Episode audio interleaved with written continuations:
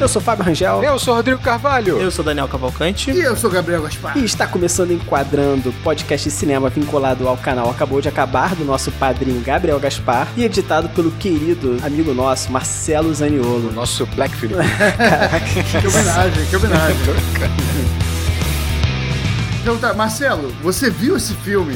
Não vi. Não, ele não viu, ele não gosta de terror. Eu não gosto de Não terror. viu? Ah, Ele não assiste, ele não assiste. Marcela tá igual eu, também não curto muito não. Ah, na boa, se a gente. Você colocaria o nome do seu bichinho de estimação, seu pet de Black Philip? Muito. Exatamente não. Cachorrinho pretinho, cachorrinho pretinho. assim. Facilmente. Eu não colocaria em gato preto, não, porque já tem muito preconceito com gato preto, isso é um absurdo. Se eu tivesse um, um pet que fosse, né, de coloração preta, colocaria o nome só de Felipe. Felipe. É, é, Tá, melhor, melhor, melhor. Deixaria subentendido. é. Pra não ficar redundante também, né? Mas tu acha que esse preconceito que há com gato também não tem com bode? O bode já é um animal, porra, que você não quer ver na frente, né? Cara, assim, meu sogro, dia desses, é real, isso é real.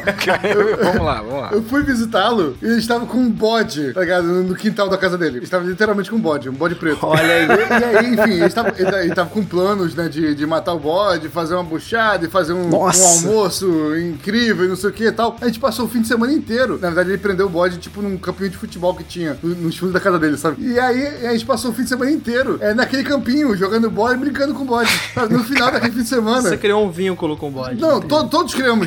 Inclusive meu sogro. Rolou uma amizade. E aí né? o bode, por isso, viveu e foi solto em Angra dos Reis. Hoje em dia vive um bode solto em Angra dos Reis. Então tá bom. Corrompendo o Angra dos Reis totalmente, né? Fica essa, essa história aí pro pessoal. Bem, não precisa mais introdução do que isso. O filme é o aclamado A Bruxa, de Robert Eggers, né? Foi o primeiro longa dirigido pelo diretor. Inacreditável. né? Inacreditável, né? Já não é a primeira vez que isso acontece nesse podcast, né? Que a gente vê que, cara, é o primeiro filme de um cara e o filme é incrível. Terror, cara. Normalmente o diretor começa com terror. É engraçado porque é baixo orçamento, né? Você consegue experimentar muita coisa. E, cara, essa galera realmente fazendo esse filme de terror dessa década tá uma parada incrível. Incrível, né? Ele, Ari Aster e Jordan Eu Peele. só queria acrescentar aqui, né, que várias vezes a gente tem é, visto é, diretores apresentando seus primeiros trabalhos no terror, é, e isso, é, na verdade, de fato, é uma constante, sabe? Assim, desde sempre. Desde, eu falo assim, há 30, 40 anos, isso é uma constante em Hollywood, porque filmes de terror, em geral, são filmes é, de baixo orçamento, né? São filmes que têm uma bilheteria alta, são filmes que permitem aquele diretor inicial é, experimentar. E muitas vezes, muitas vezes, é, recursos que são testados em filmes de terror, é, e a filme de terror nunca ganha prêmio, nunca ganha Oscar, nunca ganha nada. É real. E isso é muito injusto, porque os filmes de terror, vários mecanismos de cinema são testados nesses filmes de terror, e a partir do momento que tem sucesso, são usados em outros filmes. Um exemplo clássico que a gente tem é aquela filmagem em primeira pessoa. A Handcam. É Handcam, exatamente. Algo que foi, surgiu, nasceu no cinema de terror. Basicamente com Bruxa de Blair, né? Sim, e até a câmera em primeira pessoa também naquele Halloween. Tem o Hack também. Na verdade, a Bruxa de Blair popularizou. É, uma extrapolação disso, né? Popularizou. né? Exatamente, popularizou isso aí. Então, assim, o cinema de terror, ele é, em sua essência, um cinema experimental, sabe? Ele é um cinema pra você testar, pra você inventar, pra você inovar. E aí, falando, né, nós aqui como críticos, é, o cinema de terror é muito importante pra gente. É muito caro pra gente por esse O elemento. Daniel, né, não? É isso. O Daniel, Não, o Daniel prefere guardar a sanidade dele. Justo. É, não, justo também, mas a gente vê assim, filmes da Marvel, filmes com grande orçamento, todos esses filmes usam fórmulas que já foram testadas e aprovadas no cinema de terror. Nós, como críticos, a gente gosta, é, a gente tem esse prazer, sabe, de ver um filme que é experimental. Ah, claro, Um filme né? que usa um artifício. O filme pode ser nem tão bom, pode ser um filme até meio ruim, mas é um filme novo. O filme usa um, um artifício que nunca foi usado. Isso é, é- é do- muito do terror. E por isso que nós três,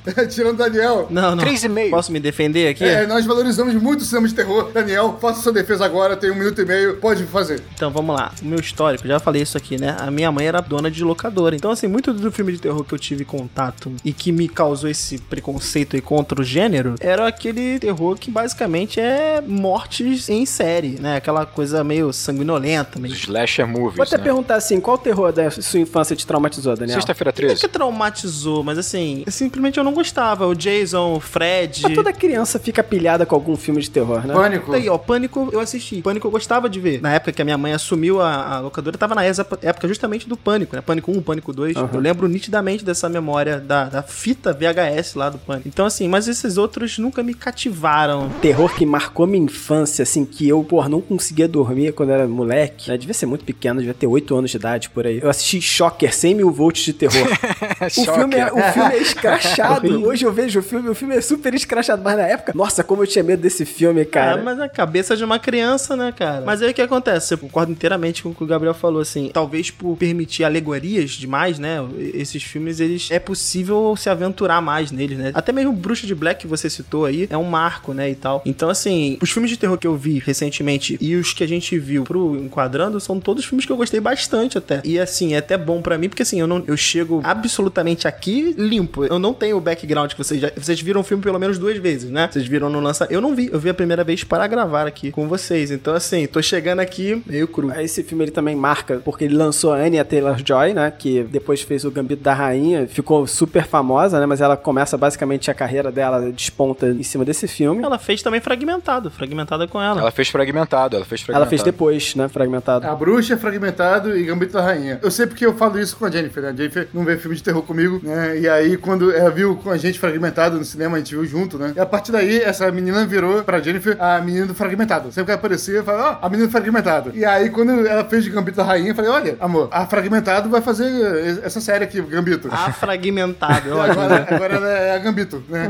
E aí eu chamei a Jennifer pra ver o filme comigo, a bruxa, né? Já tinha visto. É, chamei ela pra, pra ver comigo, né? Ela não quis, mas eu apresentei o filme pra ela assim. Amor, olha, o filme da fragmentado Gambito da Rainha, aí eu não quis ver comigo, mas foi isso. Não quis Também tem um outro filme que ela pode ver, Gabriel, que é O Farol, também do mesmo diretor, do Eggers, né? Eu ainda não assisti, mas tem um admin nosso aqui do, do nosso podcast, que é o Caio, que ele sempre me recomenda assistir O Farol. Eu assisti, inclusive, com o Caio e com o Flávio, aqui em casa. Muito bom. E, e recomenda, Daniel? Incrível, cara. Incrível, incrível, incrível. A gente vai falar um pouco mais nessa gravação, quando falar de fotografia, de influências. Cara, o farol é cheio de influências de pinturas, cara. Então, assim, você parece que você tá assistindo. A Bruxa também. A bruxa também, sim. Mas acho que o farol, cara, talvez pra estética ser. É um filme em preto e branco, né? O farol também. Esse terror com essa fotografia em preto e branco foi muito interessante ver, cara. Assim. E sem falar que tem dois caras muito bons também, os atores, O né? William Dafoe. Robert Pattinson. Mandam muito bem. Cara, e faz sentido também, com sinceridade, assim. É a segunda vez que eu assisti a Bruxa e analisando, cara, eu tenho que ver o farol já. Não tem como. Porque, cara, a Bruxa é incrível. Já tô dando spoiler aqui de toda a minha percepção. A Bruxa é incrível. É. Vou até trazer a sinopse. Vou trazer Vamos, Isso vamos aí, avançar. vai. Puxa a sinopse aí. Vamos lá, sinopse, né? Na primeira metade do século XVII, uma família puritana é expulsa de sua base colonial na Nova Inglaterra, se acomodando junto à natureza selvagem, onde suas vidas serão atormentadas pela lenda da bruxa. Boa. É, é, Gostei. E a gente já entra nesse contexto é, histórico, né? Aconteceu o que nesse período, né? A Bíblia, antigamente, a Bíblia era só em latim. Então, só quem lia a Bíblia era a igreja, ia lá em latim, ninguém entendia nada, né? Mas todo mundo reverenciava, né? E o padre falava, ah, isso aqui é importante, é, ame os outros, né? Ajude e tal, tal, show de bola. Aconteceu o seguinte fenômeno, perto dessa época, desse contexto histórico aí. Traduziram a Bíblia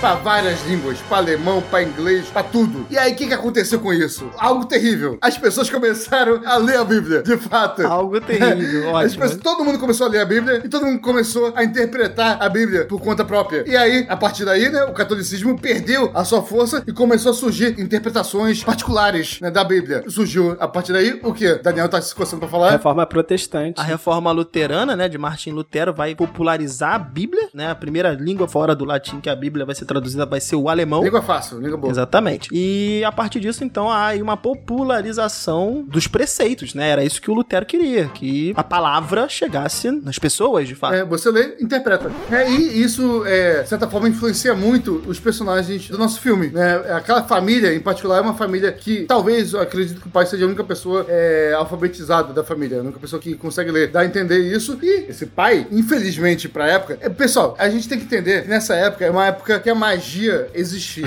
As pessoas de fato acreditavam. Harry Potter. Harry Potter. É bem Não possível. é tão forte, mas assim, as pessoas acreditavam de fato né, em elementos metafísicos. Até hoje. Tá, você tá dizendo que Disney já existia nessa época? é Até isso? hoje, Gabriel. É, tá, tá, tá. Mas na época, é, todo mundo. Na época, pô, o padre falava. É, cara, olha só. Na época você tinha muito mais lacunas, né? Exatamente. Você tinha uma ausência de conhecimento, né? Uma pobreza extrema. É. O conhecimento era muito centrado ali naquela cúpula monarca. E aí, realmente, essas lacunas eram preenchidas com crenças, com contos de fadas, essa metafísica. Sim, né? sim, É, sim. Eu acho que o que o Gabriel fala fica muito claro mesmo que, pô, durante a primeira cena, que você tem ali aquele julgamento, aquele tribunal ali, o pai, ele fala, olha, vocês não são cristãos, vocês não seguem a palavra de Jesus Cristo. Ele se coloca acima como um grande entendedor da palavra de Jesus Cristo a ponto de questionar aquela liderança, questionar a própria igreja e, né, e aceitar a punição sem pedir perdão nem nada, né, cara? É exatamente o que o Gabriel falou. Ele interpretou do jeito que ele quis e falou: eu tô certo, vocês não estão. Exatamente. É, é, antigamente, né, até a gente vê isso muito na, na educação do Brasil, existia é, a escola escolástica, quando os jesuítas chegaram no Brasil, e aí, enfim, a religião é isso, existe a Bíblia, é sagrado, só nós sabemos, vamos ensinar e vocês decorem. É isso. Nós detemos o conhecimento, o conhecimento escolástico a partir da decoreba e da repetição. Esse ensinamento, posteriormente, foi subplantado na Europa por essa revolução protestante. Acredito até que, o pessoal me corrija se eu estiver errado, tem um pouco a ver com a Bíblia de, de Gutenberg, né, com a imprensa, né, com a capacidade de reproduzir a Bíblia em línguas diversas para todo mundo. E aí, o nosso pai de família desse filme, William. William, o nosso cidadão de bem ali, nosso patriarca ali, Coitado, ele, de fato, isso fica bem claro, né, no subtexto do filme, ele leu a Bíblia, ele questionou os valores da própria igreja, ele teve a sua interpretação pessoal, e a partir daí, ele foi expulso daquela sociedade. Ele foi pregar, né? Ele pregou o evangelho de uma forma que não era aceitado pelaquela comunidade ali. Exatamente, de uma forma não convencional. Exatamente. Se a gente parar pra pensar, né, os migrantes que chegam pro novo mundo, né, pras Américas nesse sentido, são pessoas que não estão se adaptando, se adequando ao velho mundo, né? Então esse movimento de imigração já é um movimento para uma libertação religiosa, né? Pra eles poderem fazer aí, pregar a própria fé, né, a qual eles acreditam. E a partir do que o Gabriel falou, né, há agora um entendimento mais pessoal. Antes como é que era? O Vaticano, a igreja detinha canal da informação. Inclusive, aqui no Brasil chegou até, né, missas em latim, né? As missas eram em latim, né? O padre, inclusive, fazia essa, essa reza virada para o altar, né? Ele não rezava de costas para o altar, né? Ele era um interlocutor da população. E aí o que acontece? Essas pessoas vêm para cá e aí passam a ter, né, seus próprios entendimentos. Aí surge o protestantismo. E basicamente é sobre isso que o Gabriel tá falando. Eu ia avançar um pouquinho, porque esse filme se passa, como o Fábio colocou, na ali no início do século 17, né? 1630. 1630, ótimo. E aí o que acontece? Me marcou muito, logo no início desse filme, a ideia de culpa. É, o filme é só Os isso. personagens, óbvio, estão vivendo sobre um dogma religioso e dentro desse dogma religioso protestante, todos são pecadores, né? Nós nascemos pecadores, somos oriundos do pecado de Adão e, enfim, por aí vai. Então fica muito marcado nessa ideia da culpa e tal. E aí me bateu muito aquela ideia do da naturalidade do ser humano ser mal, né? O homem nasce mal. Me veio muito isso na cabeça e eu fui atrás. Essa reforma é sobre isso, né? Fala isso na reforma, né? O puritanismo, né? Não, a gente nasce com pecado, né? Nasce pecador. né? Isso, essa é, o- esse é o princípio. E aí, a primeira pessoa, pesquisador que vai ser atribuído aí essa ideia inicial é Maquiavel, né? Maquiavel vai basicamente dizer que o homem nasce mal. Depois, lá, no final da minha concepção aqui, a gente vai chegar lá no Rousseau, que o Rousseau vai dizer que a sociedade é que corrompe o homem, né? E eu vi basicamente isso nesse filme, essas duas ideias. Hoje, a gente olhando para aquele retrato, a gente entende que aquela sociedade corrompeu aquelas pessoas, né? O modo de vida delas fez com que talvez elas tomassem certos comportamentos que levaram aos fatos do filme. Só que aquela sociedade entende ainda que o homem nasce mal. O homem é mal por natureza. E aí depois vai vir, por exemplo, o Hobbes, que vai dizer que a gente precisa de uma estrutura, de um contrato social para organizar a nossa vida. E basicamente a religião vai entrar aqui como a religião e o Estado, né? Como uma ideia de a gente ter regras. Como algo estruturante. Temos que né? cumprir regras, temos que cumprir uma certa estrutura, né? E aí o filme se passa justamente entre a vida do Hobbes e a vida do John Locke. O Locke, ele vai também ser contratualista, né? Vai acreditar no contrato social, mas o Locke já começa a pregar uma liberdade religiosa. Então eu achei isso muito curioso que o filme se encaixa certinho numa estrutura, né? Que ele tá basicamente numa passagem. Uma berlinda. Nessa evolução de pensamento, né? E a gente vê exatamente isso, né? O pai, provavelmente, ele é europeu, veio da Europa pro território americano, viveu no- nos Estados Unidos, né, numa colônia americana, e a partir daí foi expulso da sociedade. Nesse intercâmbio, como o Daniel falou perfeitamente, é, ele traz essa mentalidade inicial da Europa, essa mentalidade de que o homem é mau, sabe? De que o homem tem ali seu pecado original. É impuro, né? E Selvagem. por ter essa mentalidade, ele influencia na próxima geração, que é a geração né, da filha dos filhos. E essa geração que poderia crer que o homem é uma, é uma página em branco, uma folha em branco, né? Essa geração é manchada por essa doutrinação do pai. E isso é algo geracional, algo que aconteceu de fato. Né? Não, e, e é interessante você perceber que quem vai quebrar esse ciclo vai ser a filha mais velha. E o que é interessante também, assim, no tribunal, quando ele é julgado e ele é condenado a sair da comunidade, você percebe ali claramente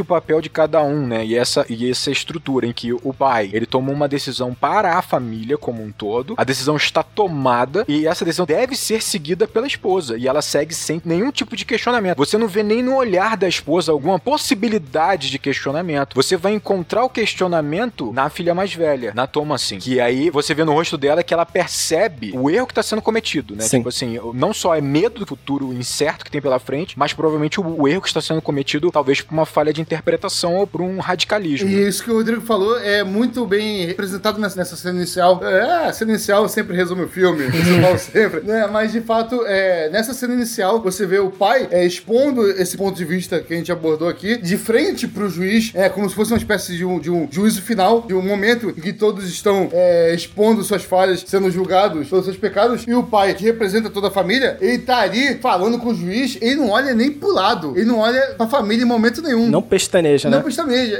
Isso é muito representativo, porque a família não tem escolha. A família não tem escolha nenhuma. Sabe? E não, não olha pra ninguém, não pergunta, então, pessoal, partiu? Vamos se exilar? Exatamente. Não, e cara, tipo assim, no fundo, se você pensar com a cabeça do William, ele não tá errado. No sentido em que ele sabe que a fé, ela tem que ser E firme. na cabeça dele, ele tá salvando a família dele. Sim. Cara, eu vejo o seguinte: esse movimento que o Daniel estava descrevendo, dos puritanos, eles tinham uma crença de que eles eram mais próximos de Deus do que os outros. Isso que faz eles se afastarem da outra religião, sabe? Criarem o movimento deles. A reforma é isso, sabe? Tipo, olha só, a forma que a Igreja Católica trabalha não é a forma correta. Nós somos mais próximos de Deus, a gente pode definir a nossa própria crença, como se fosse isso, né? É, pro pessoal que tá, tá ouvindo a gente aqui, só pra ficar mais, mais próximo, né, de vocês, o protestantismo no Brasil, de certa forma, é a religião evangélica. As várias interpretações de religiões evangélicas que tem da Bíblia, beleza? Só pra vocês se situarem. São ramificações. É, ramificações, né? Essas ramificações do cristianismo. E o interessante é que quando eles saem da vila, isso é como se eles fossem um microcosmo da história do próprio puritanismo, né? Dos próprios puritanos existindo. É, só que se a gente seguir por essa linha no filme, acabou ali, né? Tipo assim, não seguiu em frente, não. Acabou naquela fazendinha lá. Só sobrou a Tomacinho. Mas imagina quantas ramificações não existiram, né? Ali, ali é uma outra ramificação. Não, não, tô brincando. Tô Eles estão se desvinculando dos puritanos porque eles são mais puros do que os puritanos. Isso é um orgulho máximo, né? Olha, eu estou pregando o máximo aqui do puritanismo, né? Esse ponto é interessante, porque assim, o pai é mega orgulhoso, de fato. Não, não, esse é o grande ponto, porque o filme fala sobre pecados capitais e ele comete já o primeiro e o maior. Ele comete o pecado da soberba, né? No sentido em que ele, ele é orgulhoso e ele acha que ele tem a razão. E nesse, nessa cena inicial que a gente tá falando agora, cara, quando eu vi pela primeira vez, parecia até que o papel era inverso, né? Que quem tá sendo julgado não é a família. Eram os outros. Eram os outros. Mas no fundo ele tá julgando, de fato. Né? Nessa cena inicial, o pai fica o tempo inteiro de costas, não aparece o rosto dele. É filmado, né, os filhos de frente, mas o pai e a mãe são o tempo inteiro de costas, sabe? Porque eles estão nessa figura de, de altar. Eles estão, aspas, roubando esse conhecimento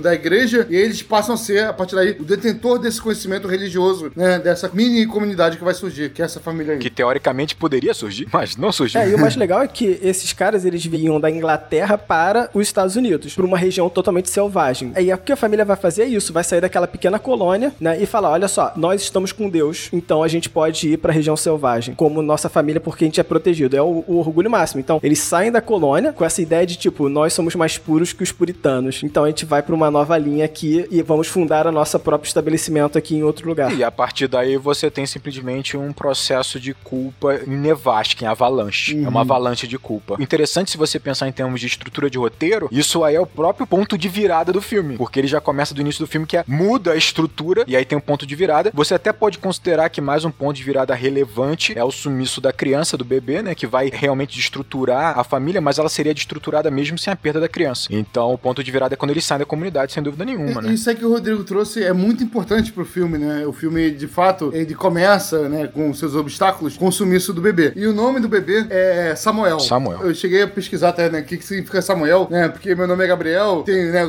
tem o Daniel, né? A gente sabe que tem... Tem o Zéu no final. É, Rafael, por aí vai. A gente sabe que El é Deus. E aí, ou seja, né, Samuel é alguma coisa relacionada a Deus. Samuel. Samuel foi pro céu. Enfim. Deus.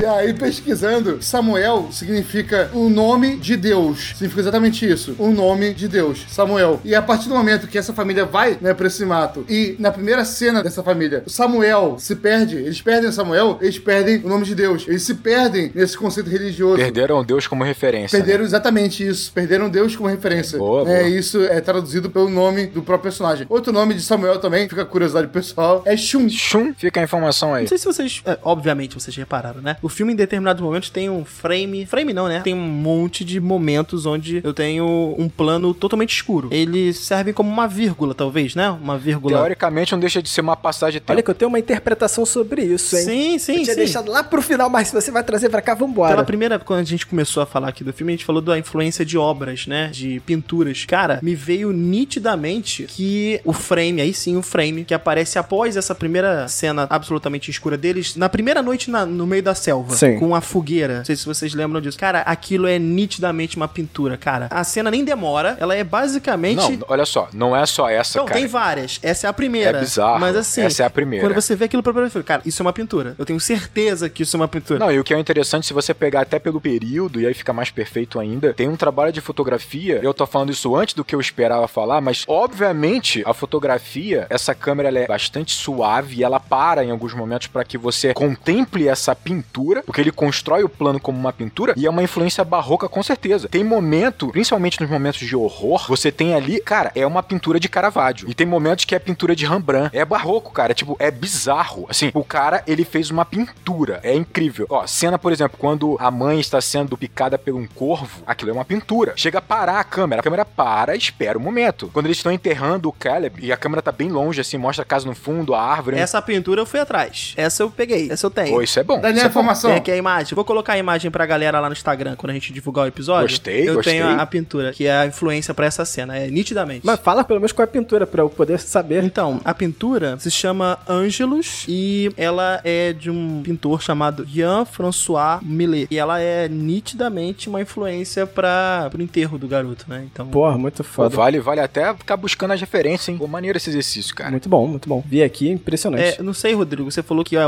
a influência é barroca. Não sei se de fato é, mas você certamente sabe mais do que eu. Mas do ponto de vista histórico, é legal entender que o barroco, ele é um movimento da Igreja Católica para recativar adeptos, trazer adeptos de volta, né? Justamente adeptos que foram perdidos para a Reforma Luterana, para a Reforma É Protestante. uma parada popular, né? Pô, vem com a gente, olha que maneiro. O barroco é, é cativar, é trazer de volta, né? E não só isso, se você pensar em termos de pintura, de fato, né, o trabalho, por exemplo, nessa época, os movimentos vão trabalhar muito claro e escuro, né? Então, assim, você tem um trabalho nesse filme que é luz natural e as, as partes internas é trabalhado com iluminação de vela amarelada com sombra carregada, fechada, como se fosse de fato uma pintura dessa época. Claro, você vai ter pinturas como Goya, que não é desse movimento, se não me engano, mas que tem uma pintura mais carregada assim, mais fechada. A cena da bruxa, cara, aquilo ali é uma pintura mais romântica, assim, se não me engano, que é incrível. Tem dela carregando o filho, né? Na verdade, né? Uma alegoria, né? Quando a, a Toma, assim, ela coloca o Caleb no colo, né? E abraça, assim, e mexe na cabeça dele, quando eles estão do lado do rio. Isso também é uma pintura. Esses elementos que o, que o Rodrigo né, e o Daniel trouxeram, se a gente reparar, sempre o elemento ameaçador né, do filme é, em última instância, a natureza. né? Seja a floresta, seja um coelho que seja, né? seja é, Black Phillip, né, a cabra. Então você vê muito é, essa, essa dualidade né, entre o espiritual, a aura, né, entre algo desconhecido e o natural. Né? Natural que eu falo, o físico, o substancial, rivalizando com esse algo metafísico que o pai traz, sabe? Então, assim, sempre há como elemento de rivalidade para esse conceito protestante a natureza, beleza? A floresta, os animais e por aí entra a bruxa também, que nada mais é do que uma pessoa normal, uma mulher normal que sabe usar ervas para fazer remédios na vida real nossa, sabe? Então, assim, Pra cozinhar uma criança. Pra cozinhar, é, caraca. pode ser cozinhar uma criança, né? Pode ser cozinhar um coelho. Brincadeira do, do Rodrigo. Mas assim, a natureza, ela entra como rival natural desse elemento metafísico do protestantismo. Olha, eu tenho uma coisa pra falar aqui. Vocês falando sobre protestantismo, sobre Lutero, sobre puritanismo, perdemos o Márcio. Essa é a verdade. perdemos o Márcio. Já perdemos o Márcio No último com o lance da episódio, né? paisagem. Imagina sobre protestantismo, sobre essa coisa toda sobre história que vocês estão falando aí. Pelo amor de Deus, vamos falar do filme, gente. Vamos falar do filme. E não, e o Daniel fala dessa cena em que eles estão em volta da fogueira antes deles se assentarem, né, num pedaço de terra. Ali começa uma relação muito intrínseca com contos de fada, né? O filme não necessariamente recria um conto de fada, mas ele usa símbolos dos contos de fadas o tempo inteiro. O bosque é uma coisa dessa. Tanto é que quando eles estão de costa de frente pra floresta, ali na região onde eles vão construir a casa deles ali, vão plantar, a trilha sonora tensa, desconfortável, o bosque, aquela floresta, ela é quase um corpo amedrontador, sabe, ameaçador e tal. Então assim, tem vários signos, cara, que a gente vai ver ao longo do, do filme. Coelho, maçã, né, tipo a bruxa do bosque. Coisa bem irmãos de Green, né? Basicamente são os símbolos dos contos de fadas que vão ser utilizados pelos irmãos Green pra construir os contos deles, né? Pra, vamos dizer assim, organizar, né? E amarrar os contos de fadas dos irmãos Green, cara. É, podem ser, de repente, a origem de muitos desses contos, né? A assimilação desses. Exatamente. Exa- exatamente. Cara, tem tudo. Lobo. A bruxa usa um. Um capuz vermelho. Usa né? um capuz vermelho, cara. Então vou falar pra tu, juntar isso daí, junto com as cenas totalmente escuras do Daniel, que eu vou trazer lá na frente, uma interpretação sobre isso daí. Caraca, de explodir cabeça. Tomara, tomara que seja explodir de cabeça. Vamos lá, tô aumentando a expectativa Vou te falar aqui. que a expectativa é o maior dos monstros, hein? Cuidado. É, não, é complicado. Não, mas é isso, isso que o Rodrigo trouxe trouxe é muito. Agora que ele trouxe, né? É muito claro, muito substancial. Situar o pessoal, né, que, enfim, nasceu agora, que conhece os contos de fada apenas A pelas versão Disney. Versão Disney. versões belas, né, e mágicas. E né, pior, hein, Gabriel? Essa galera tá conhecendo agora os contos de fada em versão live action. Não é nem desenho, como a gente conheceu, né? É, cara? pois é, isso é triste. Esses contos de fada que a Disney tornaram palatáveis pra nós, né, seres humanos do século 20, 21, têm suas raízes, né, nesse contexto, exatamente nesse universo da bruxa. Esse universo estranho e fantasioso, mágico pra quem vive nesse universo e perigoso, sabe? É esse universo em que você tem que viver no- numa floresta que você não sabe se existe pessoas que usam magia ou não nessa floresta. Que você não tem explicação pra nada, porque nessa época não tem explicação pra nada, né, cara? É, Exatamente, você corre risco o tempo inteiro nessa floresta. Você tá tentando tampar lacunas de coisas que você não compreende e aí o sobrenatural surge como uma explicação né, mais fácil. Isso que o Daniel e o Rodrigo estão falando, né? Que sempre falam de, de lacuna, só pra quem também não conhece, o que eles estão explicando é o deus das lacunas. Que foi falado em Foi Interestelar. falado lá.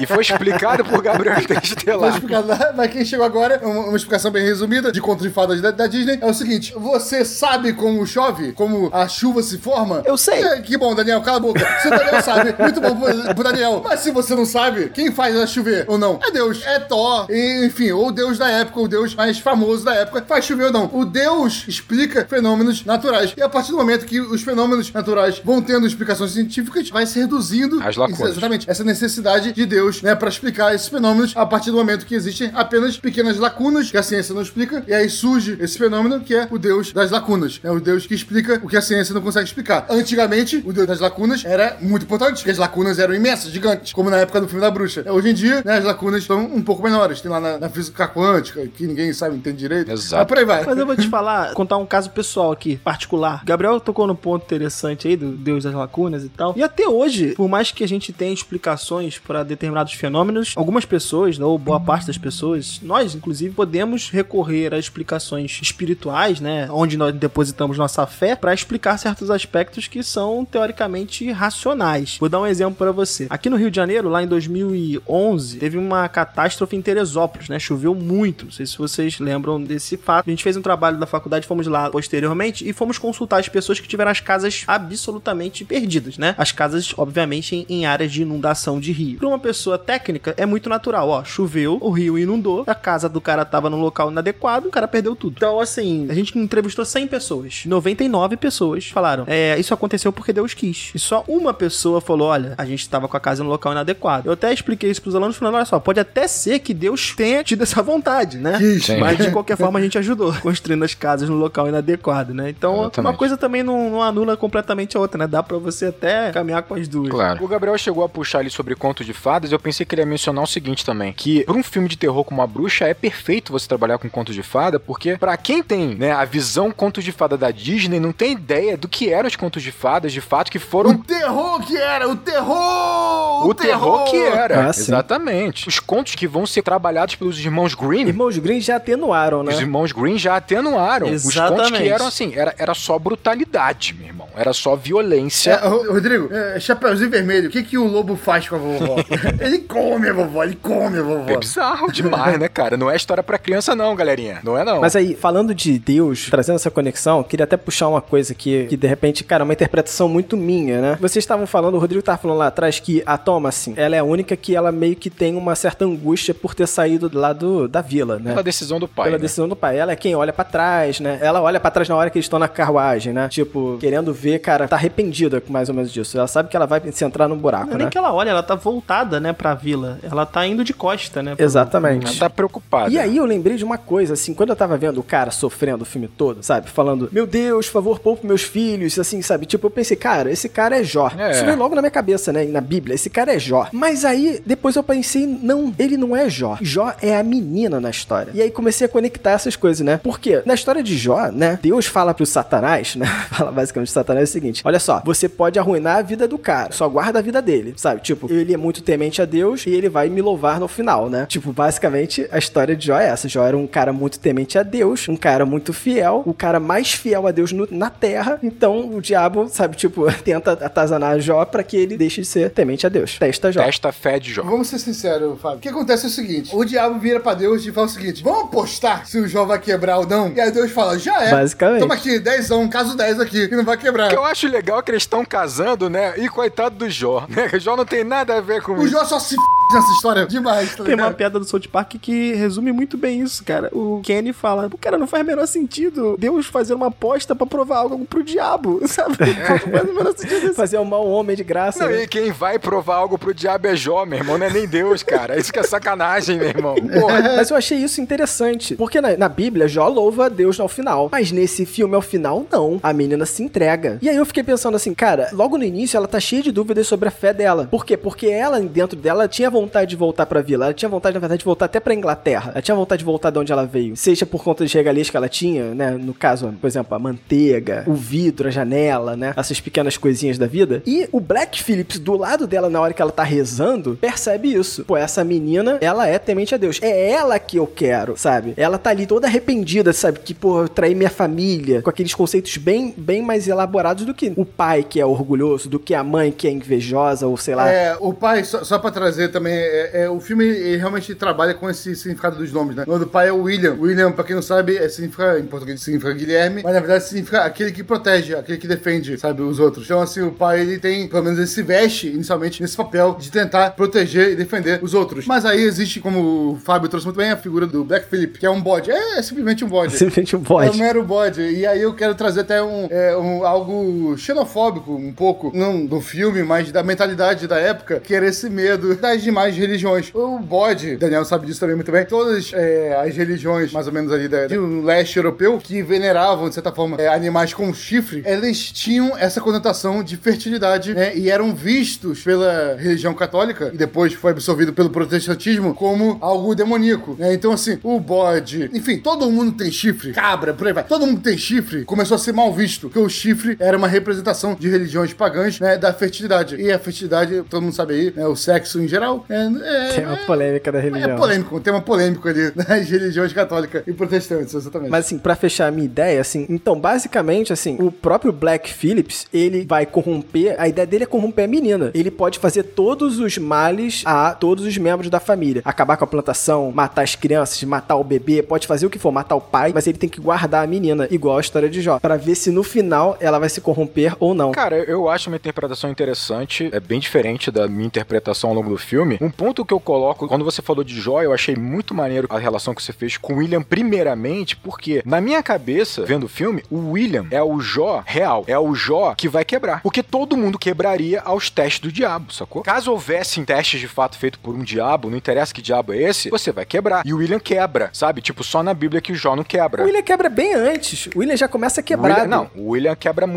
antes, exatamente. Ele, ele é quebrado, né? Ele já é Exatamente. quebrado, né? Mas eu acho legal isso. O teste tem que ser feito com quem você vê a fé verdadeira. Mas então, eu não vejo ela como uma fé verdadeira nela, cara. Eu só vejo ela como emancipada. Ela tá livre. Ela, ela entende o fanatismo do pai e ela entende o absurdo daquilo. Não, sim. Tanto sim, é que você entendi. falou do William, por exemplo. O William, ele canaliza tanta raiva. E essa raiva não é só da decisão que ele tomou de sair da comunidade, de ser expulso. Essa raiva tá com ele há muito tempo. Porque quando você vive com um fanatismo como o dele, você só consegue pesar as coisas como culpa. Como pecado ou não pecado, como culpa. Tem tanto peso nele, tanta raiva, que ele obviamente desconta na lenha. Sim. Ele fica cortando lenha o filme inteiro, que ele tá descontando a raiva dele. E aí, como é que ele morre? Ele toma a chifrada do Black Phillip e ele é soterrado pela lenha dele, que é uma metáfora clara de que ele foi soterrado pela raiva que ele sempre sentiu. Aí você pensa, raiva, qual é o pecado? Ira. Ele já cometeu dois pecados claros: soberba e ira. Posso só trocar o nome? Porque eu usei fé verdadeira, mas vamos colocar uma fé amadurecida. Uma fé amadurecida, melhor. Melhor. Porque ela, se ela pede desculpas pra Deus, assim, cara, eu pequei contra minha família, por favor, me ajuda a voltar pro caminho correto. Aí, não, aí eu concordo contigo. Aí eu concordo contigo porque ter uma fé amadurecida não significa que você não pode se emancipar, se, se livrar desses pesos, né? E poder ter prazer também. Por que não pode ter prazer, né? Aí eu concordo total. Sim, e o prazer natural, complementando isso que o Rodrigo disse, né? Realmente a morte dele vem dessa, desse soterramento da madeira que ele mesmo é, picotou. E a madeira, né, não deixa de ser também algo natural, algo da floresta. Foi a própria floresta que propiciou, né? A, a madeira, né? Madeira é o karma que ele tá acumulando. Eu vejo muito é, esse conflito religioso que eles têm como uma incapacidade de absorver elementos naturais da natureza daquela região. Ou até mesmo a- absorver novas concepções mesmo, né? Como eles estão fechados nesse dogma, tem uma cena muito legal que é o filho falando, pô, o- o Samuel, ele, ele não foi batizado. Nossa, ele... a cena é linda, cara. A cena é muito boa. Essa Ele cena é foi muito pro boa. inferno, o que que tá acontecendo com ele e tal. E o pai não tem argumentos, né, cara? Ele não tem como contrapor os questionamentos de uma criança, sabe? Não, e, vo- e pensa só, cara, olha só, a gente tem que entender o seguinte: se todo esse fanatismo, essa ideia que o Velho Testamento ele é duro, ponto. E aí você tem um cara que é o seu pai, ele leva isso ao fio da meada, o limite da dureza desse fanatismo. Aí você tem uma criança que tá tentando entender, incorporar isso. Cara, ele tá tentando entender uma coisa óbvia. Como pode eu não ir pro inferno se um bebê que não teve tempo nem de pecar morreu daquele jeito? E foi, e é, e teoricamente esse é o destino da criança, né? Exato. E aí, tipo, ele pensa assim, e eu que desejo minha irmã, saca? Eu tô na merda. Tô muito pior. Imagina isso na cabeça de uma criança. E aí você entende uma parada que aí vem mais uma vez o terror sendo maravilhoso. A gente conversou aqui que em Corra, o terror tá no racismo. Em Hereditário, o terror tá na falta de comunicação e naquelas mágoas que você mantém em silêncio, que você guarda pra você e se transforma em demônios. Aqui tá no fanatismo religioso, no sentido em que tudo que é terror ali, que claro, você pode encarar de uma forma direta, há uma bruxa cercando eles e tal, e o filme funciona muito bem assim, mas você pode encarar seguinte forma: eles estão enxergando assim por conta do fanatismo que eles têm. Então, quando eles falam que os gêmeos, que são realmente endemoniados, aqueles Bizarro, bizarro. Aquelas crianças Aqueles ali. dois moleques são os capeta. Mas quando o pai, cara, dá dó de ver o pai gritando com os dois dormindo, falando assim: levantem daí! né." E tipo assim, o cara desesperado com dois filhos que estão amaldiçoados, a mãe olhando e falando: caraca, Deus nos puniu, Deus nos castigou. Cara, isso é o terror, isso é o horror. Eles estão criando o próprio horror, cara. Tipo assim, não precisa de mais nada, meu irmão. Cara, isso que o Rodrigo falou, cara, imagina na época, né, é, em que você tinha essa mentalidade mágica, realmente, né, essa mentalidade da Idade Média e tal, e aí você teve a coragem de renegar a Igreja Católica, você foi pro interior do mato, e a partir daí você começou a sofrer várias punições, ou seja, claramente você fez algo errado, você não devia, na cabeça, né, deles, vai ter essa contestação, você não deveria ter contestado o catolicismo, você não deveria ter saído daquele povo e ido pro meio do mato, sabe, e você errou muito, e você não só vai morrer, como você vai passar a eternidade no inferno. Exato.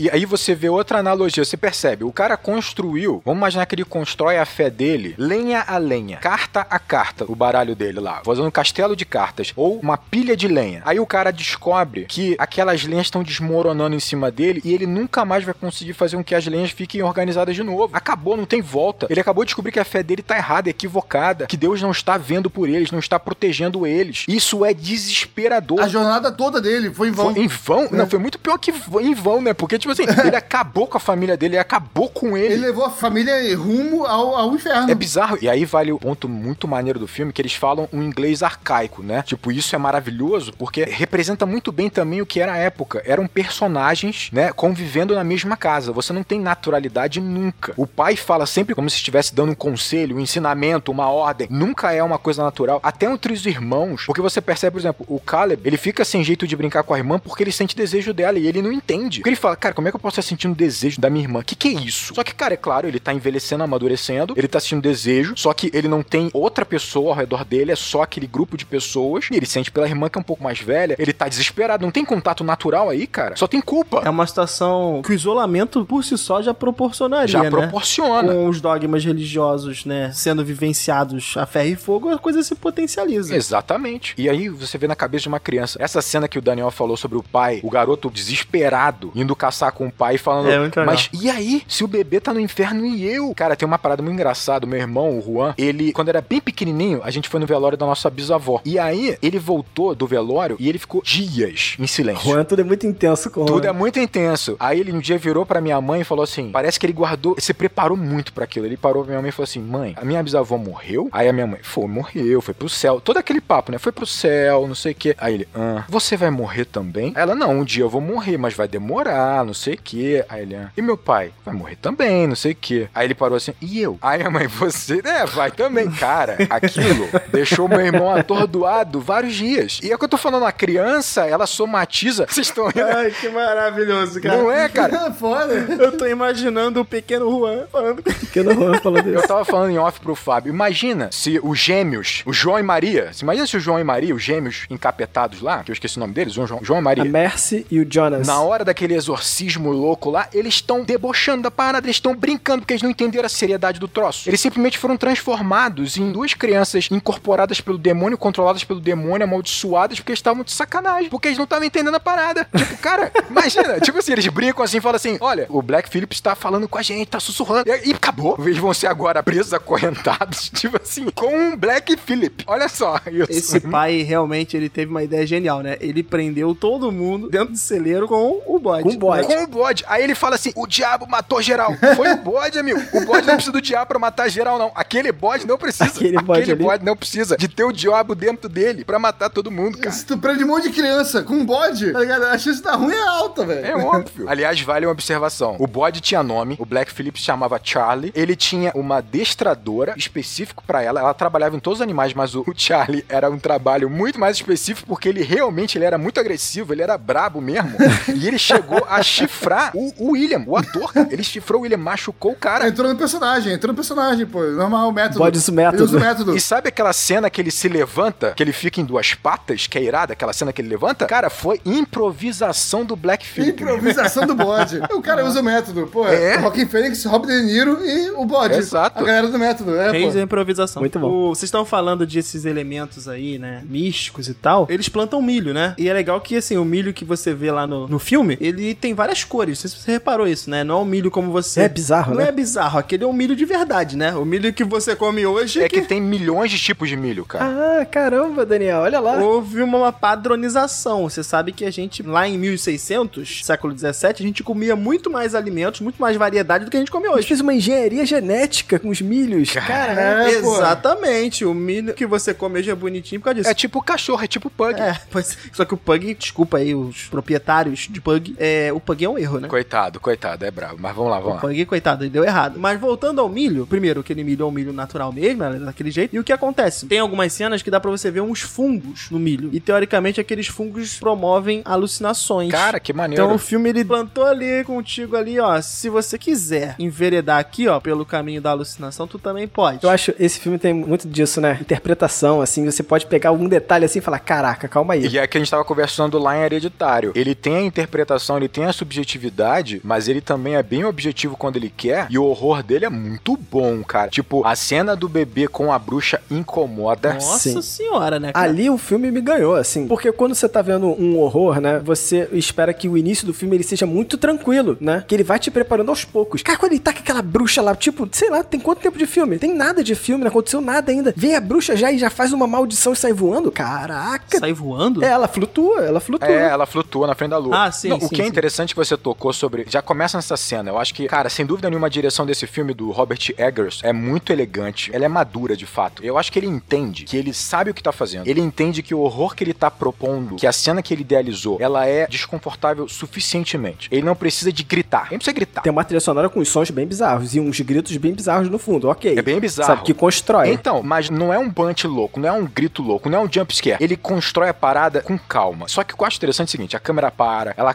acompanha aqueles personagens suavemente, como se o diretor entendesse que o conflito, o horror, parte dos personagens. Eu não preciso saco de câmera, eu não preciso ficar jogando coisa louca aqui, sabe? Batendo porta, monstro no espelho, pra eu criar esse, esse desespero. E o maneiro é que, tipo assim, isso pra mim é a sacada dele. Quando ele mostra o horror de fato, essa bruxa nessa situação, como por exemplo, quando ela tá devorando o bode, é bizarro. Pô, a cena que a mãe, a gente vai falar disso mais detalhado, a cena que a mãe tá sendo devorada, picada pelo corvo, é muito doido. Ele mantém a câmera parada e ele mantém um tempo suficiente pra você entender o que tá acontecendo, mas ele corta pra você ficar tentando vasculhar os detalhes na tua cabeça. Ele mantém o tempo exato. Não é pouco, não é muito e não é pra assustar, é pra te incomodar. Te incomoda no nível suficiente. A gente, a gente falou disso no Hereditário, inclusive, né? Que é uma parada pra te incomodar, né? Pra te causar desconforto. Cara, e incomoda, né, cara? É, esse é o ponto. E tu tocou num ponto bom, que é exatamente isso, cara. Tu fica vasculhando na tua memória, cara, o que que tava acontecendo naquela cena? Era isso mesmo? Era um corvo mesmo? Exato. Aí tu fica pensando... Só que você viu o suficiente pra falar, é um corvo mesmo. E a gente vê o corvo, o que que é o corvo, né? Metaforicamente, o corvo representa a morte. Exatamente. Na Europa, em geral, né? O corvo é como se fosse um urubu aqui no Brasil e tal. E aí tem um corvo se amamentando de uma mulher, sabe? Tem um corvo bebendo leite de uma mulher, ou seja, a morte está crescendo, a morte está se nutrindo daquela família, sabe? Isso é, isso é triste, bizarro, feio e horroroso e assustador. Cara, tá ligado? essa cena pra mim ela é muito poderosa, assim. E eu tinha dito, comentado que o William, ele vai cometer dois dos grandes pecados, assim, dos sete, que é a ira e a soberba, né? E ele vai ser soterrado por isso. A mãe, ela tem claramente dois pecados principais, assim, né, na minha cabeça. Um é a avareza, que fica muito claro com o apego que ela tem com um cálice de prata. Esse cálice de prata, obviamente, não tem a ver só pro valor monetário, mas tem a ver com o que ela era, com o que ela tinha, com o que ela podia viver. E aí entra outro pecado, né? A questão da inveja das pessoas que vivem uma realidade que ela não tem, que é uma realidade realmente pobre e de sofrimento. Isso é inegável. Então você tem a avareza por algo do seu passado, um apego a algo que você tem passado, tem a ver com prosperidade, com algum conforto, mas uma inveja. E aí entra um ponto. Ela é completamente confortável com relação à filha mais velha. É uma inveja não só porque a filha perdeu o bebê, mas ela canaliza depois dessa perda todo o rancor que ela tem com a filha por conta dessa inveja da juventude, a inveja da beleza, a inveja principalmente da feminilidade que a menina tem, da emancipação que a menina já demonstra desde muito cedo. E quando você vê o corvo, que ele é um animal que come coisa pútrida, que come coisa morta, carne morta, e o corvo não tá por acaso do lado esquerdo do peito dela, né? Ela até diz no filme: "O meu coração é uma pedra". Eu digo mais, o coração dela tá morto. E ele tá comendo a feminilidade dela, representada pelo seio, um signo da feminilidade do lado esquerdo, que é onde tá o coração, o coração morto dela, podre dela, né? Que ela deixou apodrecer com a avareza, com a inveja. Caraca, é muito forte. É, perfeito o que o Rodrigo falou e complementando isso que ele disse, né? A prata, em geral, ela é a representação do valor feminino, né? O ouro seria uma representação mística de um valor masculino e a prata é a representação do valor feminino. Cara, é verdade. E ela perdeu Caramba. esse valor, ela perdeu essa prata. Não, mais do que isso, Gabriel. Quem fez ela perder foi o marido. O marido vendeu. O marido fez ela perder a feminilidade dela. Mas ela culpa a filha. É, Exatamente. Caraca, pode crer essa parada da prata, irado, Mas é, irado. ela enxerga na filha uma feminilidade que ela não possui mais. E aí. E ela crê que a filha roubou essa feminilidade dela, inclusive, várias vezes. Exatamente, ela roubou o cálice, né? Que ela roubou a, a taça de prata. Então você tem toda essa relação aí. Só pra botar um ponto, é, eu acho que aqui o filme toca num outro ponto, que talvez seja o outro tema, né? Que enquanto tem religião, né, como mote, a ideia da personagem principal, ela tá sofrendo basicamente por causa da feminilidade dela. Não deixa de ser um pecado dela é ser mulher, no caso ali. Por ela ser absolutamente feminina, que ela vai passar por uma série de situações. Cara, teve uma cena que me marcou muito, vocês certamente se lembram, que é a cena em que ela tá espremida no canto da sala. Na sombra, assim. Na sombra ali, apertada contra a parede. E aí há um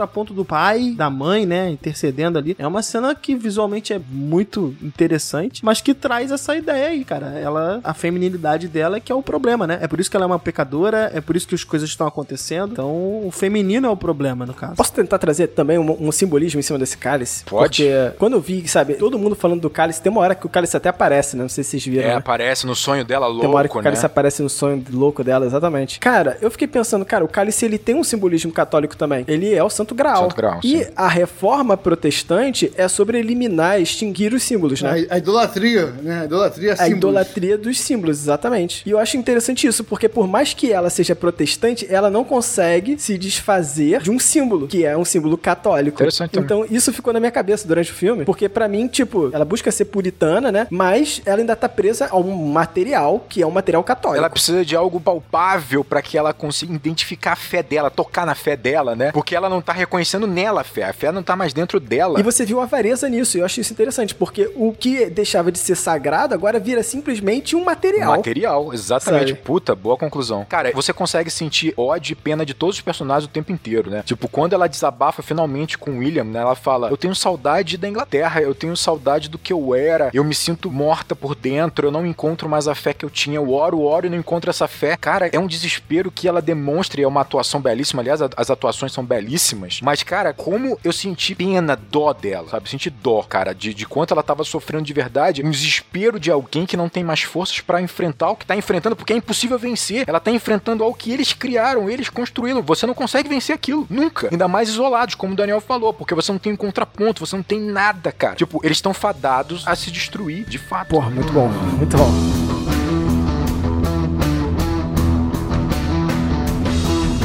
Em determinado momento do filme, eu fiquei me perguntando qual seria o grau de, de intensidade da relação da filha com o pai. Tem um momento que tem uma cena que tem uma tensão sexual, né? Pois é, tem uma certa tensão. Que ela tira a camisa dele. É uma coisa meio bizarra. É, tem todo um questionamento ali, né? Tem a própria mãe questionando a, a filha e tal. Mente suja de vocês já, né? Sim, começou a, a trabalhar. Mas eu acho que pela linearidade religiosa do pai, vamos dizer assim, eu acho que eu descartei. Em determinado momento do filme eu descartei. Não, o momento que ele consola ela na árvore, ele é totalmente o pai protetor. Sim, sim. Eu absolutamente descartei. Só que é, eu fui atrás dessa ideia do. Que assim, do ponto de vista do menino pra mãe, existe o complexo de Édipo, né? Da psicologia. Que o Gabriel gosta bastante, né? É. O Gabriel gosta de falar do Édipo da, da mitologia lá. E aí deu origem a essa vertente aí. Que é basicamente um menino, como tem a criança, ela identifica que existem gêneros diferentes e ela vai enxergar, né, um espelho nos pais e, obviamente, vai tentar se aproximar do gênero oposto. Basicamente é, é isso que o Freud vai estipular. Só que o Freud vai falar isso. É, Até complementar o que o Daniel falou, é o seguinte, pessoal. É, se você passou por esse momento e tal, eu sou complexado, eu tive complexo de Édipo. Não, é algo normal, é, é algo natural. É algo natural. exatamente, é algo que você passa quando criança e todo mundo, é, aspas, saudável por Freud, supera esse complexo. Exatamente.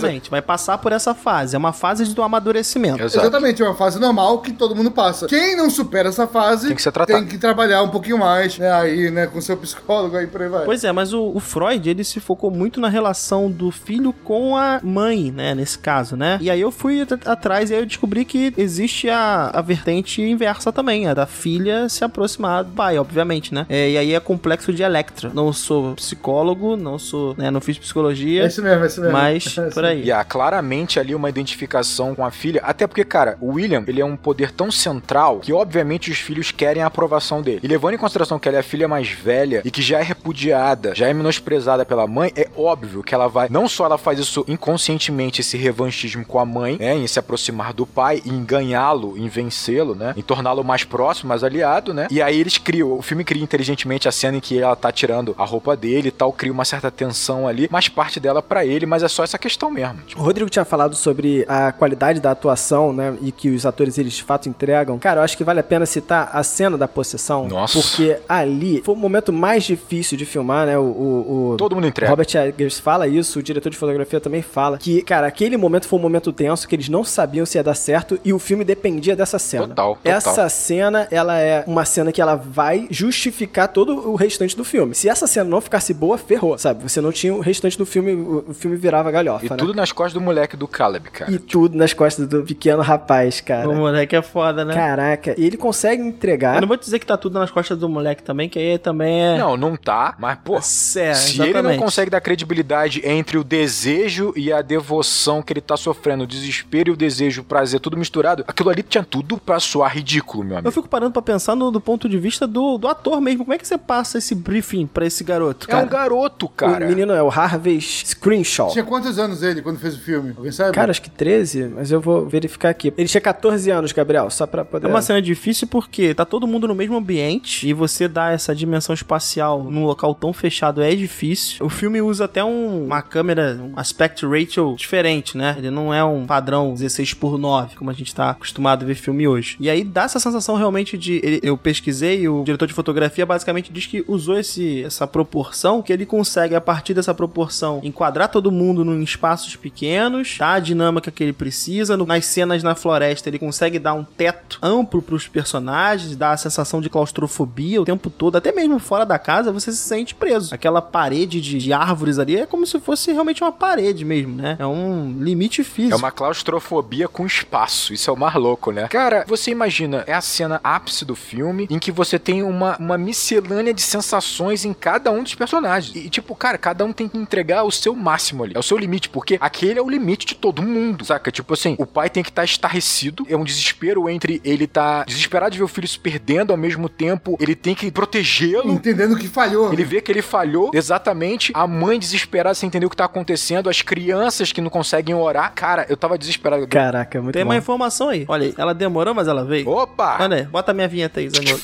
Eu sou Daniel Cavalcante. Eu sou informação.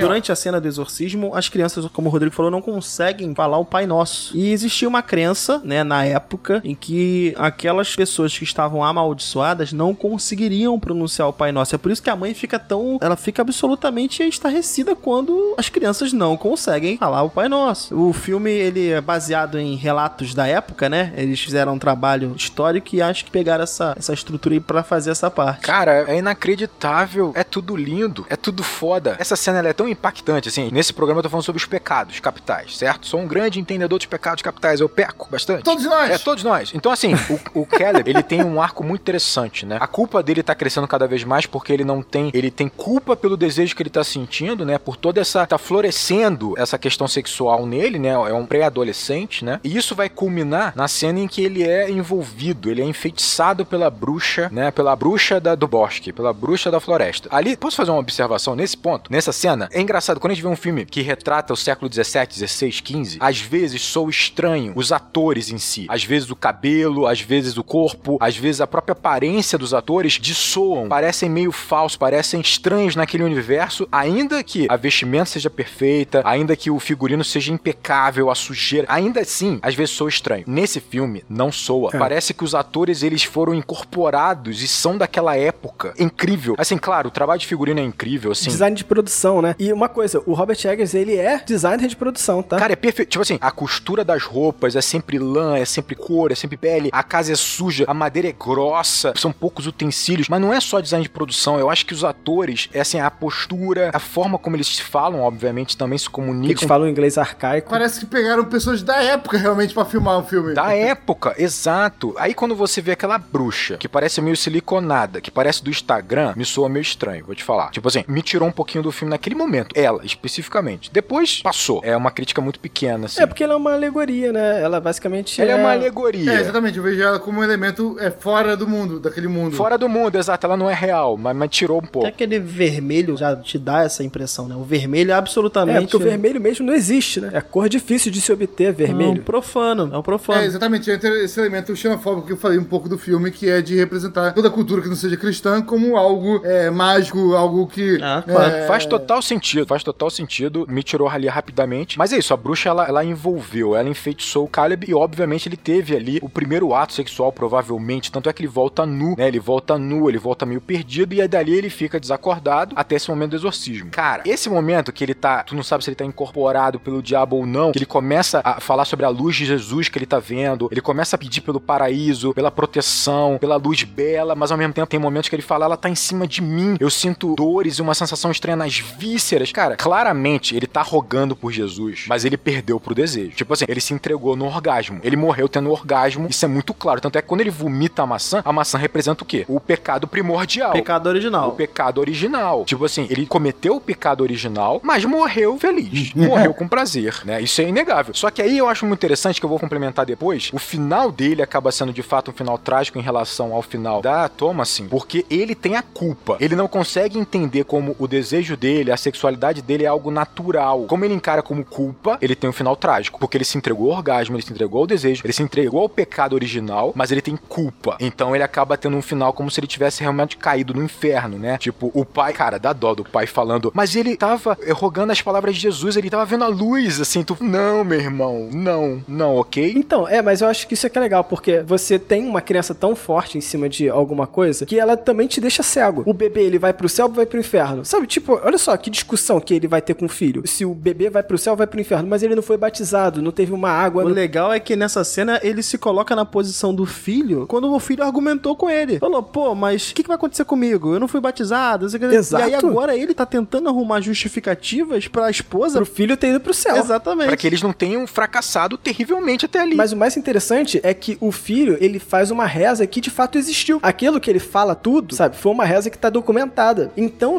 necessariamente, ele tá fazendo alguma coisa que é religioso, mas com um aspecto que a própria reza tem de sexualidade. Então, mas o diabo conhece também as palavras, disse a mãe. Ah, Esse é o ponto. moleque. O diabo conhece as palavras. Eu concordo, eu acho que, tipo, pode ser as duas coisas, sabe? Ele pode ter ido pro céu, pode ter ido pro inferno, tanto faz. Não, tanto Mas faz. o que eu acho mais interessante é que você falou dessa alegoria, tipo, cara, o pecado original, quem é que vai lá pra fora da área que a mãe não, não permitia buscar a maçã? É a menina com o garoto. Eles dois dois vão. Os dois buscam a maçã, os dois comem a maçã. Os dois já têm o pecado. É, mas quem peca não é Eva, é Adão agora. É Adão agora. Né? E da mesma forma que ela representa lá no início do filme Jó, que é um homem, mas ela é uma mulher. Quem peca, tipo, não é Eva, é o Adão. Quem volta amaldiçoado é o Adão, que vai ser expulso do paraíso, sabe? Tipo, os dois vão ser, né? No caso, todo mundo vai se morrer, na verdade. Mas o Adão, ele carrega o pecado original dessa vez, sabe? E isso que eu acho maneiro, porque essa própria reza, ela tem uma conotação meio sexual com Deus. E o Daniel faz a conexão diretamente com a ligação de que, tipo, a menina tem uma tensão sexual em algum momento, numa cena com o pai. Então toda essa sexualidade, ela tá em volta do pecado. E aí isso traz a ideia pra gente de que, tipo, cara, esse cara só pode ter ido pro inferno, porque tem sexualidade ali. Mas isso é uma construção. É uma construção. Você pega, por exemplo, eles usam o tempo inteiro a imagem de um coelho. Aquele coelho, coelho safado que não se mexe e tudo dá merda em volta dele. Símbolo da fertilidade. Símbolo da fertilidade. E tem mais um ponto muito interessante que é o seguinte: na Bíblia, o coelho ele é tido como um animal impuro porque ele rumina. Só que na verdade o coelho não rumina. Isso era um equívoco da Bíblia que dizia que os animais que ruminavam eles eram impuros, eles devolviam o alimento e mastigavam o alimento devolvido. Só que o coelho não rumina. Ele mexe a boca, o focinho dele lá, mas ele não rumina. Então, não deixa de ser uma relação engraçada com a própria Thomas, porque tipo assim, ela é tida como uma bruxa por conta da emancipação dela, por conta da liberdade dela, por conta da maturidade dela, mas ela não é uma bruxa, saca? Tipo assim, como o coelho não é impuro, porque ele não rumina, sacou?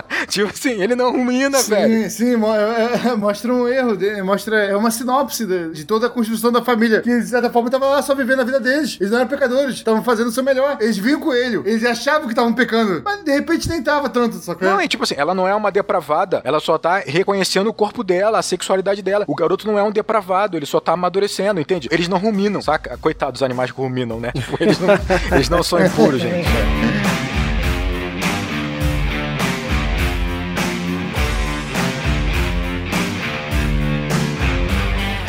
Então, eu vi o filme, como eu falei aqui no início do programa, pela primeira vez. E assim como no final do Hereditário, aqui há uma escolha absoluta, né? Pelo místico, vamos colocar assim. Nos 10 minutos finais do filme. Até os 10 minutos antes do filme terminar, você tem ainda espaço pra alegorias e tal, mas nos últimos 10 minutos ele chega até a mostrar, né? De fato, o Black Phillip, né? A forma física do Black Phillip. E assim, isso me. Vou te falar que me incomodou um pouquinho. Vou te falar com toda sinceridade. Eu falei, cara, não precisava, cara. Sinceramente, não, não precisava. Mas te incomodou também a cena das bruxas no final? Ou só o Black Phillip aparecer como homem? A cena das bruxas no final também, assim, o contexto todo, o aquele último bloco. Entendi, assim, eu não fiquei tão incomodado, mas eu acho que ele tem um tom absolutamente diferente que eu não sei aqui se era necessário, sim, pra construção do filme. Talvez mostrado de uma outra maneira, né? É, eu vou te falar que o Black Phillip, o cara também me incomodou. Assim, eu fiquei pensando, pô, será que não seria melhor só a voz sussurrando, sem a gente ver um pouco do cara? Me incomodou um pouco, mas ao mesmo tempo, tudo bem, saca? Tipo assim, a bruxas não, mas o Black Phillip sim. Ah, a bruxa já tinha aparecido antes, né? Então nada, nenhum cômodo passou por mim nesse momento. É, ele- eles não foram além, né? Porque eles foram mostrando aquela bruxa velha todo o filme, né? Tipo, eu não acho que eles foram além. Que é coisa mais além do que ela mastigando a- o bode lá, a cabra. Ela tá se amamentando da cabra, ela não tá mais É, amamentando. É verdade, ela tá amamentando. É. Caraca. Eu interpretei essa cena, parte final, justamente como a cena do garoto encontrando a bruxa de capa vermelha, sabe? Eu acho que elas têm tons até parecidos mesmo, né? Elas foram, foram até filmadas de forma diferente do restante do filme mesmo. Sabe aquele tipo de coisa que, pô, será que se o filme terminasse 10 minutos antes não seria melhor? Eu comecei a me perguntar. Mas ele sabe? teria uma hora e vinte só. Sim, eu concordo com o Daniel, com o Rodrigo, assim, mas eu queria, assim, que o filme ficasse nesse, nesse misto do terror ser pelo conflito religioso deles, e não pelo fato de ter algo de fato metafísico, sabe? E a própria bruxa que aparecia de tempo em tempo no filme ser algo do ponto de vista deles, sabe? Ser algo que é da visão deles. Eu preferia isso Vou também. tentar trazer de uma forma que de repente possa agregar aí e fazer, tipo, ter uma outra interpretação,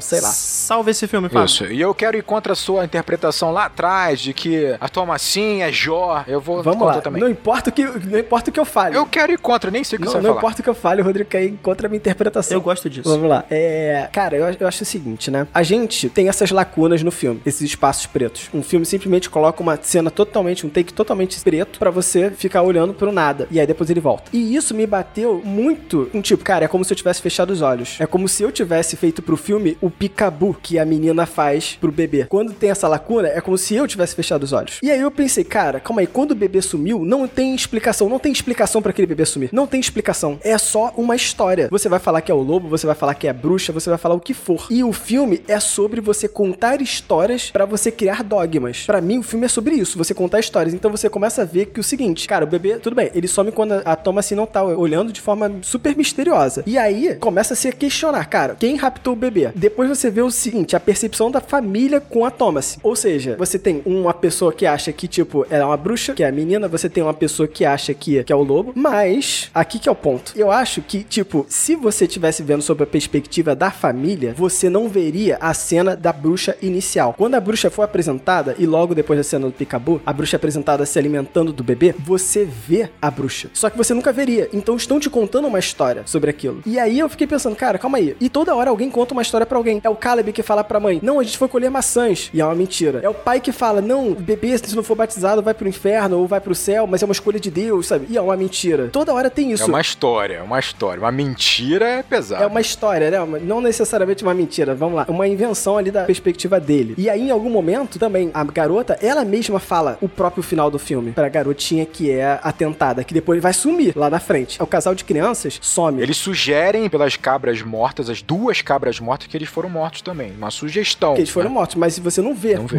O que você vê é a garota contar exatamente o final do filme. Ela fala: Eu assinei o livro, eu sou uma bruxa, eu vou comer, sabe, tipo, o teu sangue, sabe, vou tomar o seu sangue. Ela fala exatamente isso. E aí eu fiquei pensando, cara, é tudo história pra quem sair da vila. A gente tá vendo o filme na perspectiva da galera que tá na vila, contando essa história. Pode ser. Faz sentido. E Bacana. aí, exatamente, a história é pra quê? Não saia da vila. A história é pra quê? Não entre na floresta, pois há bruxas. A história é, tipo, a sexualidade é um pecado. Olha o que aconteceu, sabe? Tipo, como os mais conservadores gostam de pensar. A sexualidade se despir é um problema. E eu acho interessante que o Rodrigo fala da cena da bruxa quando ela aparece pela primeira vez, que é quando vem o horror, mas ela tá simplesmente é uma mulher nua, de costas. Você não tá vendo nada. E você fala, cara, isso é um horror. Por que que isso é um horror? Exatamente. Porque o filme construiu isso na sua cabeça porque todo mundo usa muita roupa. Não, e sabe o que eu acho muito interessante que você colocou? Faz todo sentido. Imagina você ouvindo uma história sobre bruxa, sobre a história de Thomasin, que é uma bruxa, e você fecha os olhos e imagina. Você vai ver essas cenas de horror. Exatamente. Você vai ver ela suspendendo, você vai ver ela em volta da fogueira com outras bruxas. É a sua imaginação amarrando o lado fantástico dessa história. É o que você falou, quando você fecha os olhos e tem tudo escuro, você imagina. Não, e faz muito sentido o que você falou, porque assim, a gente voltando lá nas histórias do- dos irmãos Green, né? Todas elas são pra transmitir uma mensagem, de fato. Elas são Exatamente. uma espécie de livro didático que não existia, né? Não era, era uma tradição muito mais oral, né? Então são ensinamentos, né? Chapeuzinho vermelho é pra você, pô, não, não, não vai por aí, não vai por esse caminho, olha o que pode acontecer com você. Enfim, por aí vai. E aí tem mais uma coisa, assim, que eu acho que é foda. Imagina, alguém conta uma história de uma garota que é capaz, ela é tão forte que ela é capaz de matar toda a família, seja por loucura, por, sei lá, ou por medo, ou por liberdade. Mas isso eu ia perguntar pra vocês, e se Thomasin só tivesse uma doença mental, fosse um transtorno, né? Não, que seja. Não sei qual é o motivo, mas ela matou. Ela é forte o suficiente pra acabar com toda uma família, sabe? Ela tem uma força pra isso. Aquela sociedade não pode conceber que essa pessoa não seja uma coisa aproximada do demônio. Então ela não pode contar a história da Thomasin como a Thomasin foi. Ela tem que contar a história como a Thomasin era um demônio. Algo sobrenatural. E aí, sim, a história chega na vila de alguma forma e a gente vai fechar os olhos e vai acreditar que Thomasin era um demônio. Era a bruxa. Cara, bom, muito bom, muito bom. Maneiro foi bem diferente um que eu ia falar, totalmente, bem ah, legal. que bom. Então, então tá bom. Então vai, Tá ótimo, contradiz não aí. dá então. nem pra eu falar que eu vou contra, não vou contra, não dá pra ir contra. Caraca, consegui convencer o Rodrigo, nem acredito. Não, bom, bom, não bom. vou. Então, eu acho que a grande graça de filme de terror é exatamente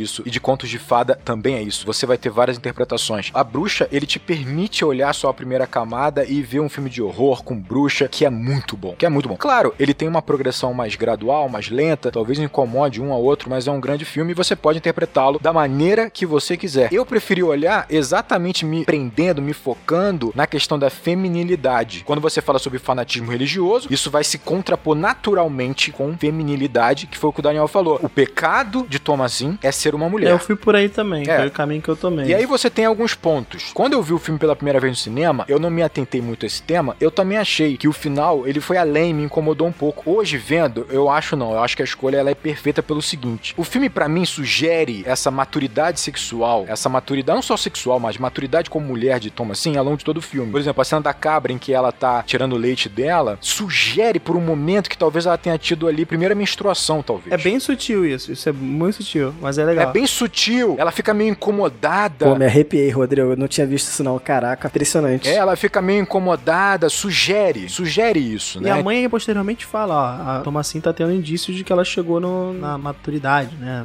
Exatamente. E a Thomasin, desde o início, ela é emancipada, ela se entende já, ela tá se entendendo como mulher, como indivíduo, né? Coisa que a mãe, por exemplo, não teve esse arco. Então, por exemplo, quando vem o Black Phillip na forma de homem e sugere pra ela, assim, assina o livro, ela tá basicamente, no meu entender, não só assinando talvez ali uma liberdade, a alforria dela, né, dessa fé fanática, mas aí ele sugere pra ela, fala assim, eu não sei escrever. Aí ele fala assim, eu conduzo a sua mão. Parece que ela tá aprendendo ali a se tocar. Parece que ela tá aprendendo ali a reconhecer o próprio corpo pela primeira vez, talvez. E é óbvio, na concepção cristã seria só o diabo que sugeriria uma coisa dessa, saca? Então, tipo assim, é ali que ela tá aceitando isso. Quando ele fala assim, você não quer sentir o sabor da manteiga? Você não quer sentir o sabor de um vestido bonito no seu corpo? Você não quer o prazer, o desejo? Ela quer. Ela tem o direito. Não é pecado, sabe? Não é avareza, não é apego, não é nada. Ela tem todo o direito de sentir, querer sentir, querer viver, querer ter liberdade. Então, tipo, quando ela sai nua do casebre em direção à floresta e ela flutua em volta da fogueira com outras bruxas, ela tá indo, na verdade, se encontrar com outras mulheres em- emancipadas, com outras mulheres que aceitaram a feminilidade que elas têm, aceitaram a individualidade, o individualismo. Ela vai nua, aceitando o próprio corpo. Aceitar no seu corpo, aceitar a sua natureza. E, aí se mexe com a, com a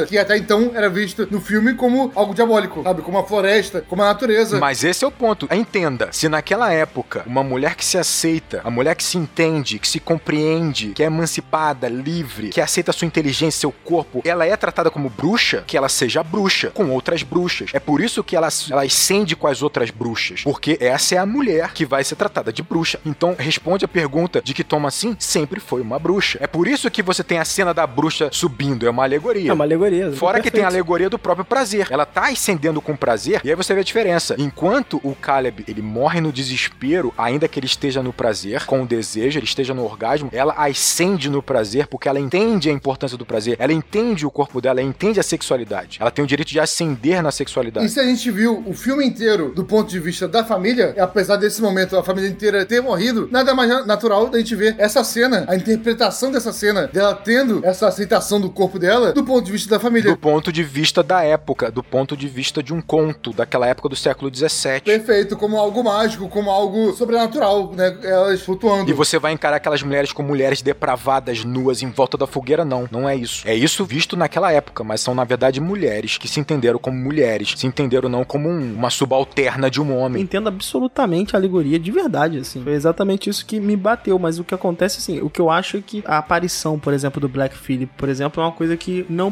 precisava. É, isso me incomodou um pouquinho. Tem uma questão da fotografia nessa última cena que eu acho, cara, incrível. Que é basicamente você trabalhar com a sombra e você, no rosto dela, ao mesmo tempo você vê um misto de prazer que ela tá sentindo, mas você também vê um horror, né? Como se você estivesse vendo na perspectiva dessa sociedade, né? Que a gente tá falando aqui. Então, o movimento de cabeça dela enquadra a sombra de maneira ela parecer, às vezes, animalesca, né? Às vezes o rosto dela aparece. Cara, isso é, isso é muito incrível. E vale fechar que a atuação da Gambito da Rainha. A atuação incrível né? da Gabriela. E no final ela se mescla com a natureza de fato, né? Ela ascende e você praticamente perde ela na árvore. É, né? Exato, com a essência natural dela, se encontrou com ela, seu íntimo mais profundo, cara. E, e vocês sabiam que o diretor, é, o Robert Eggers, quando ele escreveu a primeira parte do roteiro, assim, sabe? Quando, na primeira versão, ela não era um personagem principal. O William era o personagem principal, assim, sabe? E aí depois ele viu que naturalmente ela foi se tornando personagem principal no roteiro e falou: não, cara, tem que ser em volta dela. E aí esse plot apareceu. Esse plot veio, sabe, tipo, naturalmente. E ele fala, né? Tipo, não tem como você escrever na perspectiva dela e não vir esse plot. Foda, foda. Cara, A Bruxa é um grande filme. É legal que é um filme que aborda um período muito anterior ao nosso, mas que traz uma questão recente, né? Empoderamento feminino e tal, visto sob uma outra perspectiva, assim. Por isso que eu falo, esses, esses filmes de terror que nós estamos né, abordando por aqui, pra mim tem sido, assim, pô,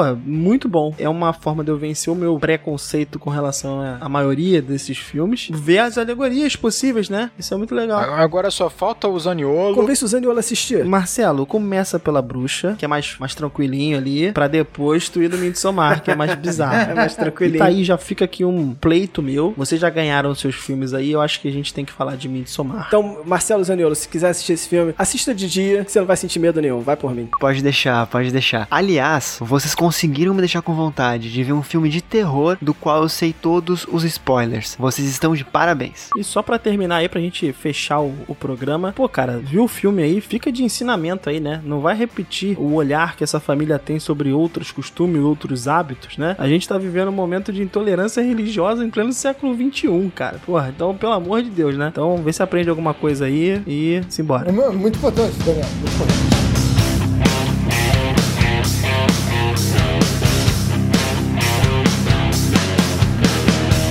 E se você gostou desse programa e você quer falar com a gente sobre a bruxa, seja pra pô, aumentar a nossa análise, chegar e colocar algum ponto que você acha que, porra, a gente não cobriu, ou, pô, pelo menos divertir da gente, chegar e falar, ah, não concordei com o Gabriel, Eu não concordei com nada do que vocês falaram. Mas não concordei com nada. nada que vocês É, falaram. vamos lá, como fazer, Fábio? Vamos lá. Ah, eu conheço o podcast pelo YouTube, conta do Gabriel, e eu só vejo YouTube na minha vida inteira. Como eu encontro o canal? Como eu encontro o podcast? Você pode ir lá no Acabou de Acabar, assistir o canal do Gabriel com as críticas dele, ou você pode também ir no Enquadrando, que é o nosso canal lá do diretamente do podcast, que tem outros conteúdos que a gente produz lá no canal. É, lá, é, é o vulgo, como o Fábio falou, é o www.youtube.com.enquadrando. Barra C, barra Enquadrando. Barra, barra é muito bom. É, mas então, eu não, não gosto de YouTube, eu não gosto de ver a cara do Gabriel, me irrita muito. A cara agora que tá com bigode, então me irrita mais ainda. Eu gosto de só ver texto. Texto, texto pequeno, texto curto, e minha rede social é o Twitter. Como encontro enquadrando no Twitter? Aí sim, aí você vai discutir muito com a gente lá no Twitter, o Enquadrando Underline. Temos lá os nossos admins, o Caio e o Flávio cuidam do Twitter. E, sabe, você vai falar com a gente também, porque a gente tá sempre interagindo lá, é bem legal. O Gabriel, o Daniel, o Rodrigo. Até eu tô lá. É, eu, eu tô só no Twitter, tá? Se- Sendo sincero. Só vou ver se você tiver no Twitter. Mas beleza. Você que não, não gosta de Twitter, nem tem Twitter, tá? Eu sou lindo, maravilhoso, eu tenho uma, uma barriga com um tanquinho incrível. Eu quero exibir essa barriga no, no Instagram. E também gosto de cinema, de filmes e gosto do Enquadrando. No Instagram, como faço pra encontrar vocês? Você encontra lá no Instagram, arroba enquadrando underline oficial, que é administrado pelo nosso querido Daniel Cavalcante. Opa! Sim, faz recebidos lá, é incrível. Daniel faz programação incrível lá. Mandem recebidos. Incrível. E por fim, eu sou eu sou um idoso, né? Como todos que fazem parte desse podcast.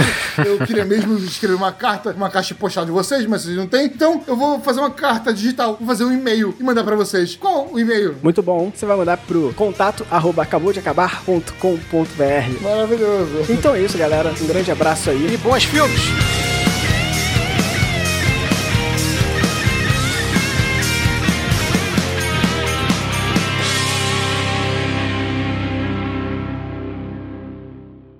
Faça sua defesa agora, tem um minuto e meio, pode fazer. Então vamos lá. É, o meu histórico. Eu, eu tô gostando da cara do Fábio. O meu histórico. ele tá desesperado já com o tempo. Perdendo o controle.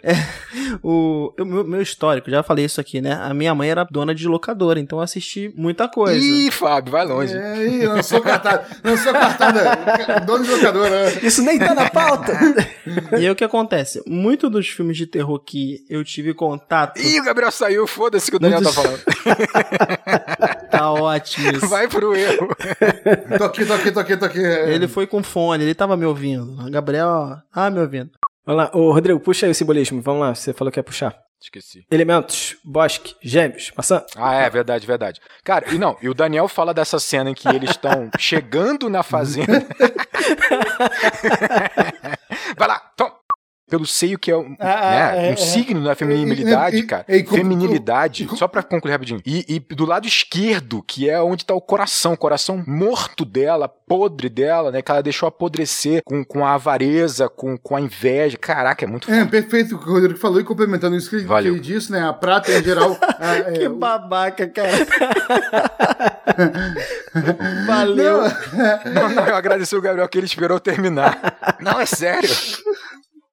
Vamos lá. Tu quer puxar a parada do Édipo aí, Daniel? Oxe, Gabriel vai ficar bolado. Pô, é, eu tenho que pedir permissão pro Gabriel. Gabriel, que isso? Não, o Gabriel vai complementar. O Gabriel vai complementar. Vai, vai, na- vai na fé, que isso?